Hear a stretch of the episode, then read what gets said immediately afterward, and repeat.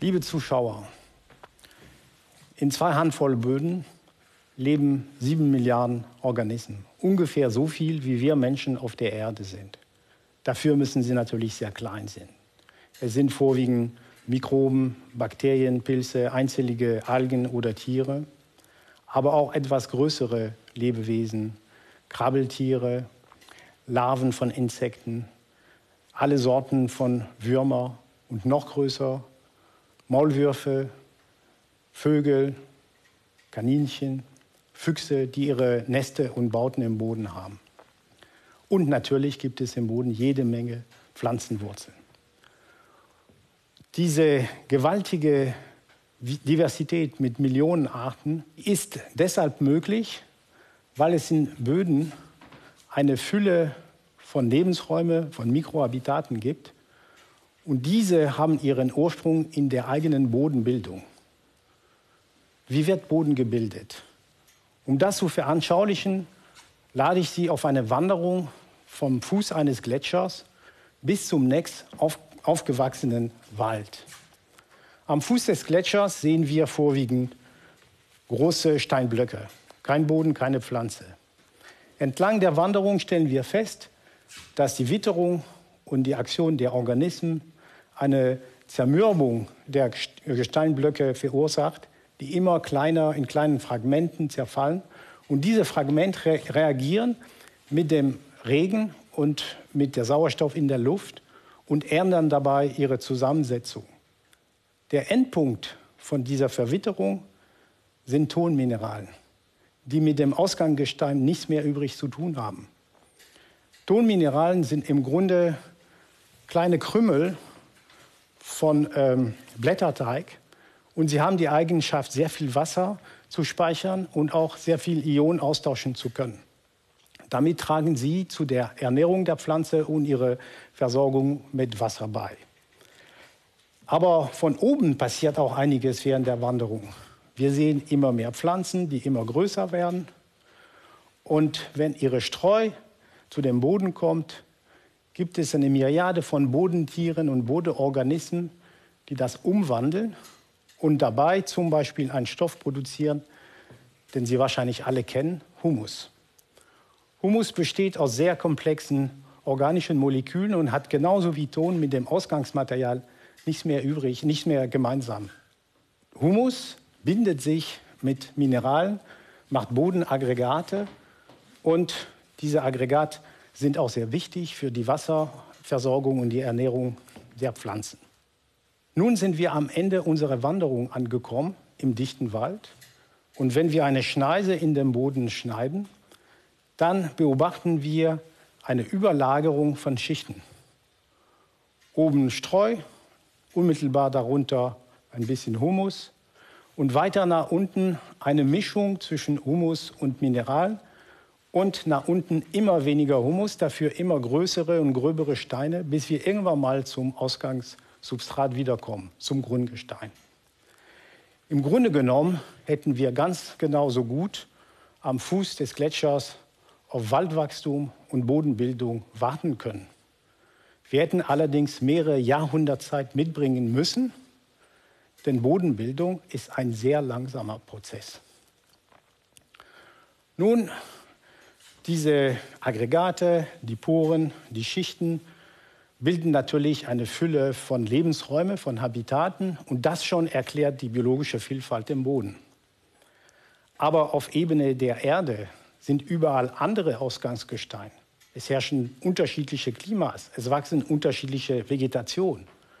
Und das Ergebnis davon ist, dass auf der Erde die Böden sich sehr voneinander unterscheiden. Sie haben eine unterschiedliche Fruchtbarkeit, eine unterschiedliche äh, Fragilität, Empfindlichkeit.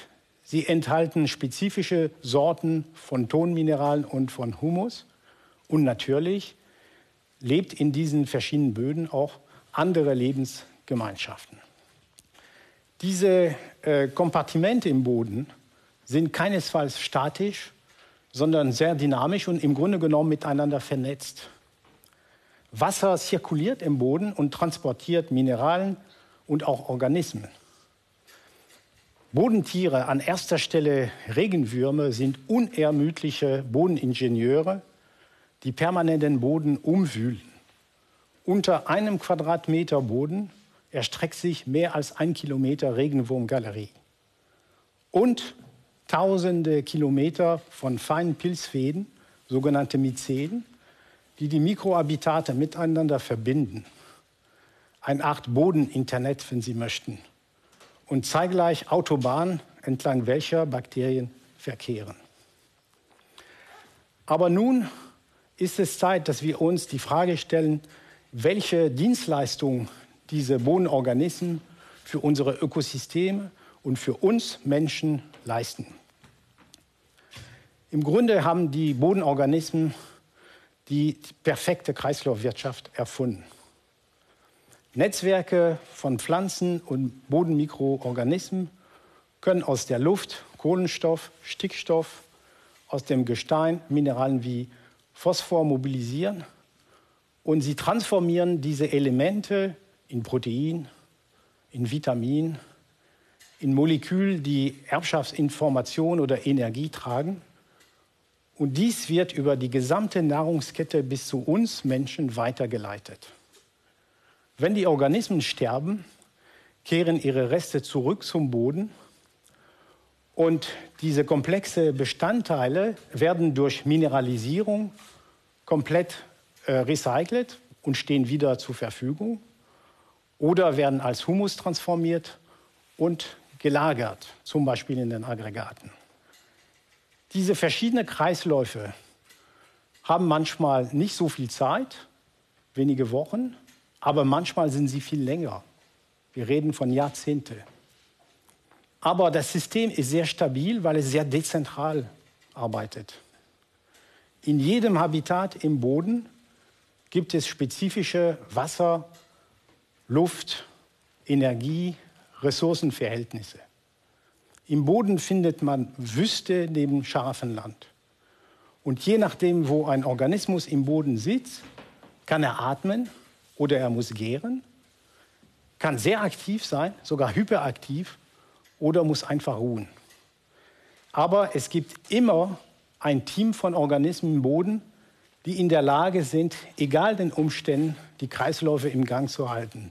Und das sowohl im tiefen Winter als auch im heißesten Sommer. Diese Netzwerke sind sogar in der Lage, unsere Chemikalien abzubauen. Aber diese wunderschöne Geschichte ist heute leider bedroht. Wir hören von der Klimakrise, wir hören von der Biodiversitätskrise, aber aus meiner Sicht ist die Bodenkrise vielleicht noch ernster zu nehmen. Es gibt Menschen auf der Erde ungefähr seit 200.000 Jahren. Wir machen Landwirtschaft seit erst ungefähr 12.000 Jahren. Bezogen auf einen 24-Stunden-Tag haben wir damit wenige Minuten vor Mitternacht angefangen. Die intensive Landwirtschaft hat ihre Geburtsstunde ungefähr vor 150 Jahren. Und dabei haben wir schon sehr große Bodenschäden verursacht. Durch Rodung verursachen wir Bodenerosion. Wenn wir Böden in sehr trockenen Regionen bewässern, gehen wir das Risiko ein, dass sie versalzen. Dauerhafte Monokultur erschöpft die Böden. Und wenn wir zu viel Chemikalien und Metalle auf Böden kippen, machen wir sie toxisch. Aber es ist möglicherweise noch nicht das Schlimmste aus dem Gesichtspunkt von einem Biologen. Zur Erhöhung der Erträge haben wir die Böden artifizialisiert. Wir bearbeiten die Böden, wir düngen sie, wir kippen alle Sorten von Chemikalien drauf. Und diese Nutzung von Böden als industrielle Produktionsstätten führt dazu, dass wir den natürlichen Prozess, die Gemeinschaft der Böden stören. Die Kreisläufe funktionieren nicht mehr so gut, es gibt Lecks. Es entweicht Kohlendioxid oder Methan aus dem Boden in die Atmosphäre und das trägt zur Klimaerwärmung bei. Oder Nitrat versickert in das Grundwasser, das dann toxisch wird. In tropischen Regionen haben wir zunehmend mit unfruchtbaren Böden zu tun. Massive Auswaschung und Verlagerung von Metall führen manchmal dazu, dass diese Böden hart wie Beton werden. Und obwohl wir immer mehr Energie in die Nutzung unserer Böden investieren, fangen weltweit an, die Erträge zu schrumpfen. Es ist eine Wende unbedingt notwendig. In meinem Department für Bodenökologie am Helmholtz-Zentrum für Umweltforschung untersuchen wir unter anderem sehr viel die biologische Vielfalt der Bodenmikroben, Mikroorganismen. Dafür müssen wir eine Art Forensikarbeit machen, denn diese Mikroorganismen lassen sich fast nie aus dem Boden isolieren. Und deshalb müssen wir direkt in Böden ihre Erbsubstanz untersuchen, um zu erfahren, wer da ist und wer was macht. Wir vergleichen Böden unter Wälder oder Böden in landwirtschaftlicher Nutzung, aber wir machen auch Experimente, in welchen wir die Vielfalt der Pflanzen, die Intensität der Bodennutzung oder auch das Klima manipulieren. Und so können wir verstehen, wie eine zu intensive Nutzung von Boden die Lebensgemeinschaft der Böden stört und ihre Funktion auch beeinträchtigt.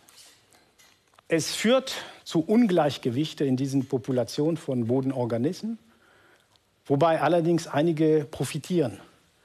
Wir haben vor kurzem gezeigt, dass eine zu intensive Landbewirtschaftung plus eine erhöhte Temperatur, also ein modifiziertes Klima, dazu führt, dass die Zahl der pflanzenpathogenen Pilzen sich drastisch erhöht.